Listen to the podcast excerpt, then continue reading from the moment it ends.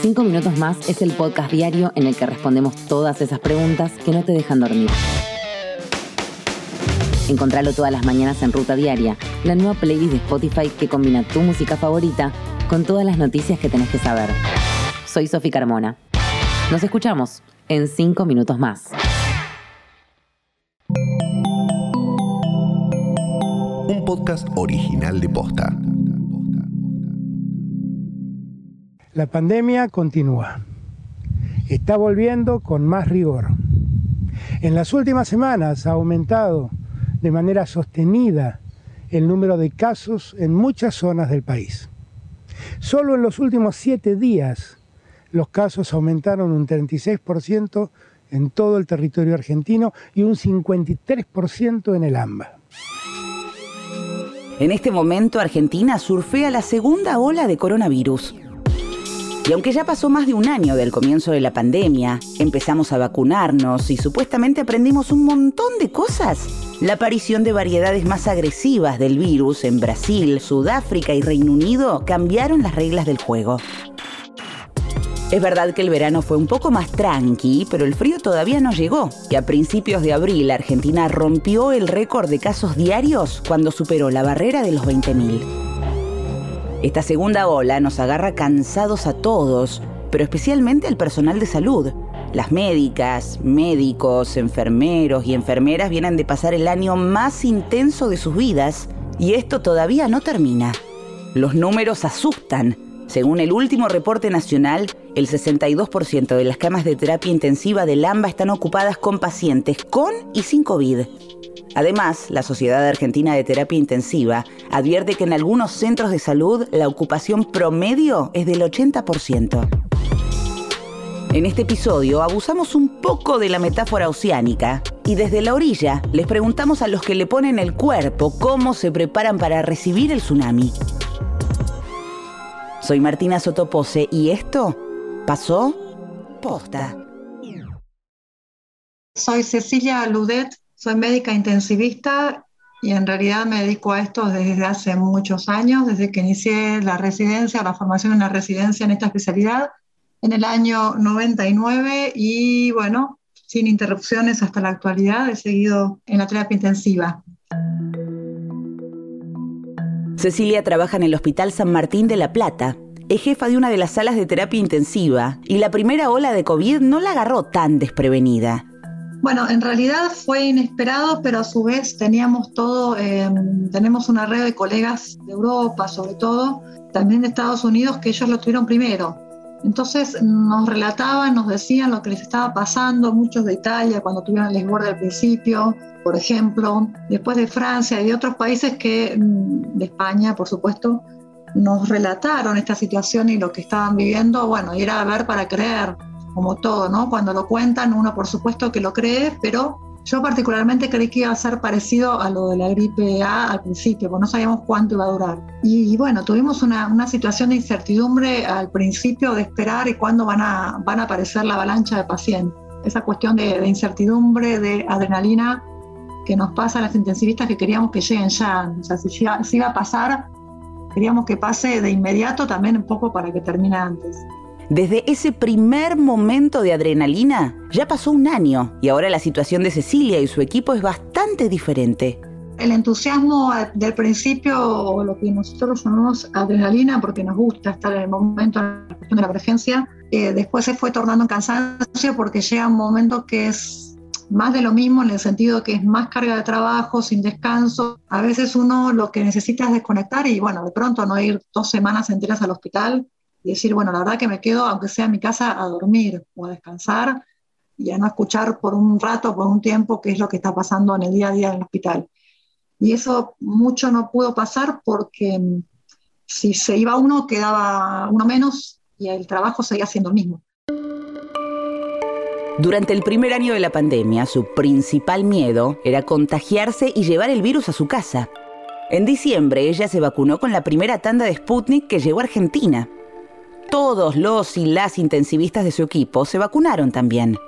Quizás por eso, ahora que los casos suben de nuevo, ya no tiene tanto miedo a contagiarse, sino más bien a que los esfuerzos no alcancen. Y nos hemos asustado porque indudablemente eh, lo que nos ha pasado es que en estas últimas semanas, te diría, si bien en la primera etapa del año pasado tuvimos mucha demanda, pero fue como más escalonada. O sea, para ahí ingresaba un día uno, después otro día otro, después otro más, y así. Pero lo que nos sucedió ahora en estas últimas, eh, en esta última semana particularmente, es que por ahí en un día ingresaron seis juntos, siete. Y eso no nos venía sucediendo.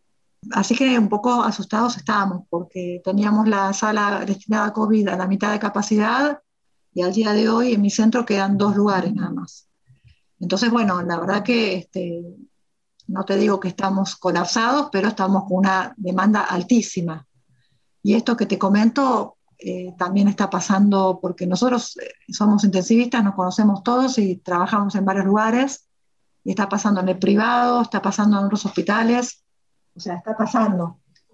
Y la verdad que nos tiene con mucha preocupación, porque tememos que luego no, no podamos dar respuesta. Durante 2020, el sistema de salud sumó 4.000 camas y otros tantos respiradores. Eso sirvió para amortiguar y retrasar el colapso de las terapias intensivas. Pero el verdadero limitante es el recurso humano.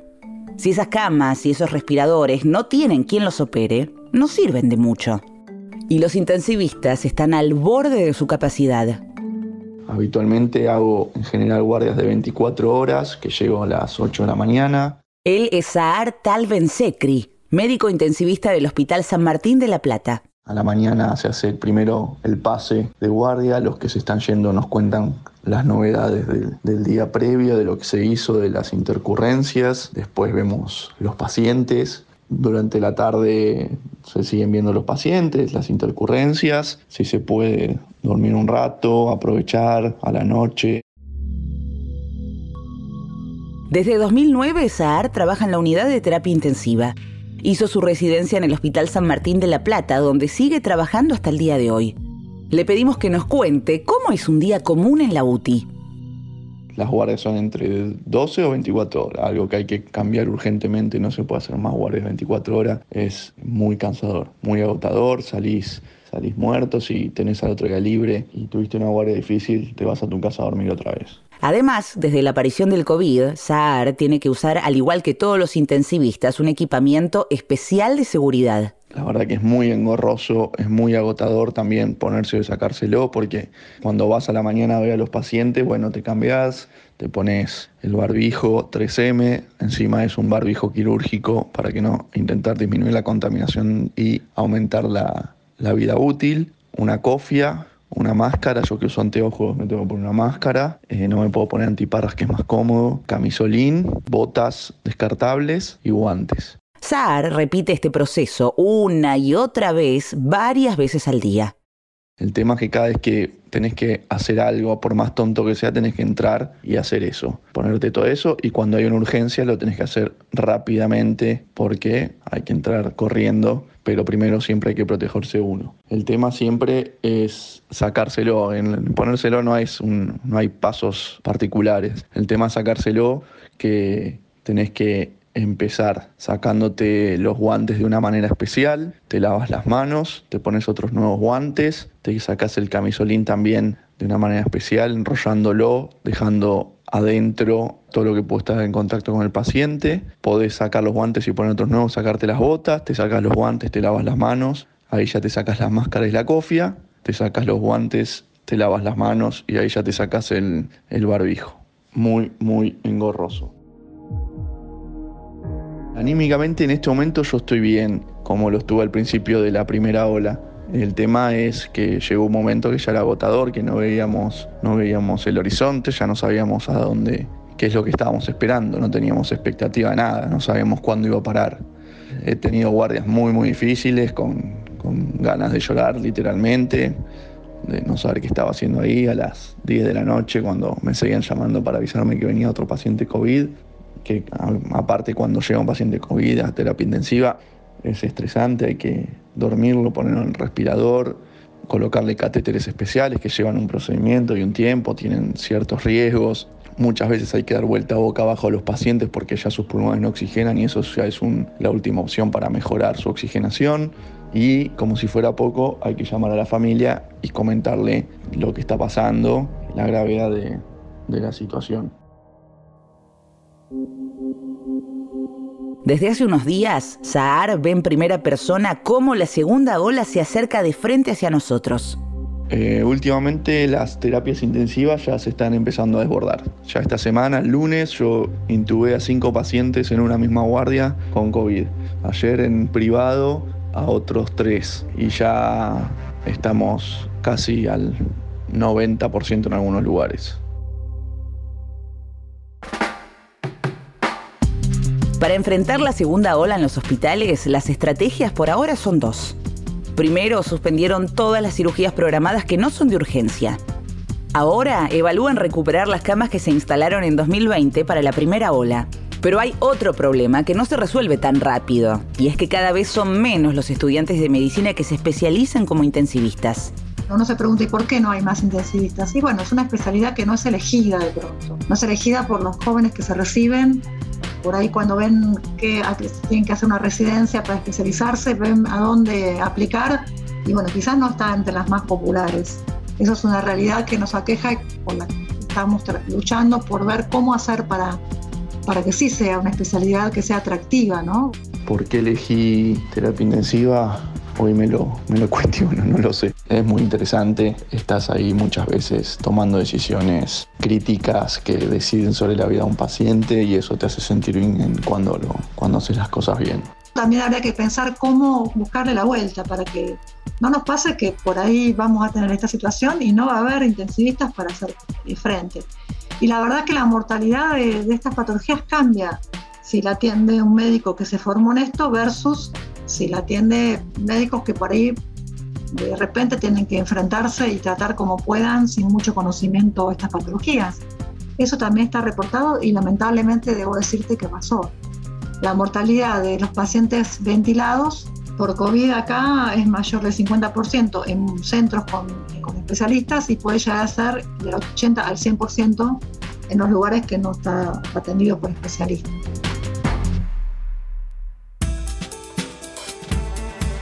Prestadores de salud públicos, privados y de seguridad social publicaron un comunicado conjunto para advertir sobre la tensión que enfrenta el sistema sanitario. El documento es contundente, afirma que a este ritmo no hay sistema de salud que aguante. Hace dos semanas la ocupación promedio de camas en el ámbar era del 56%. Hoy es del 70%. Estas cifras son un promedio, lo cual implica que muchos centros de salud ya están por arriba del 90% de ocupación. La directora del PAMI, Luana Volnovich, afirmó que ya no hay camas de terapia COVID para los afiliados de PAMI en la ciudad de Buenos Aires. En el AMBA, la ocupación se acerca al 100%. Y cuando veo gente que no respeta las medidas me parece muy egoísta. Probablemente el gobierno le haya pifiado en algunas cosas, en algunas otras le, creo que le pegó, que estuvo bien.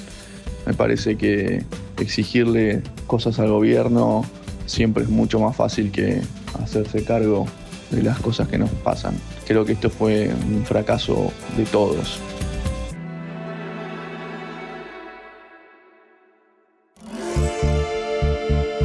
Esto pasó posta es un podcast original de posta. La producción de este episodio estuvo a cargo de Federico Ferreira. El guion es de Emilia Arbeta y en la coordinación de producción estuvo Lucila Lopardo. Nuestro editor es Leo Fernández. En la producción general, Luciano Banchero y Diego del Agostino. Encontrá un nuevo episodio todos los miércoles en Spotify, Apple Podcast, Google Podcast, Deezer y en todas las apps de podcast. Búscanos en Instagram y en Twitter. Somos arroba postafm. Soy Martina Sotopose y esto... Posta.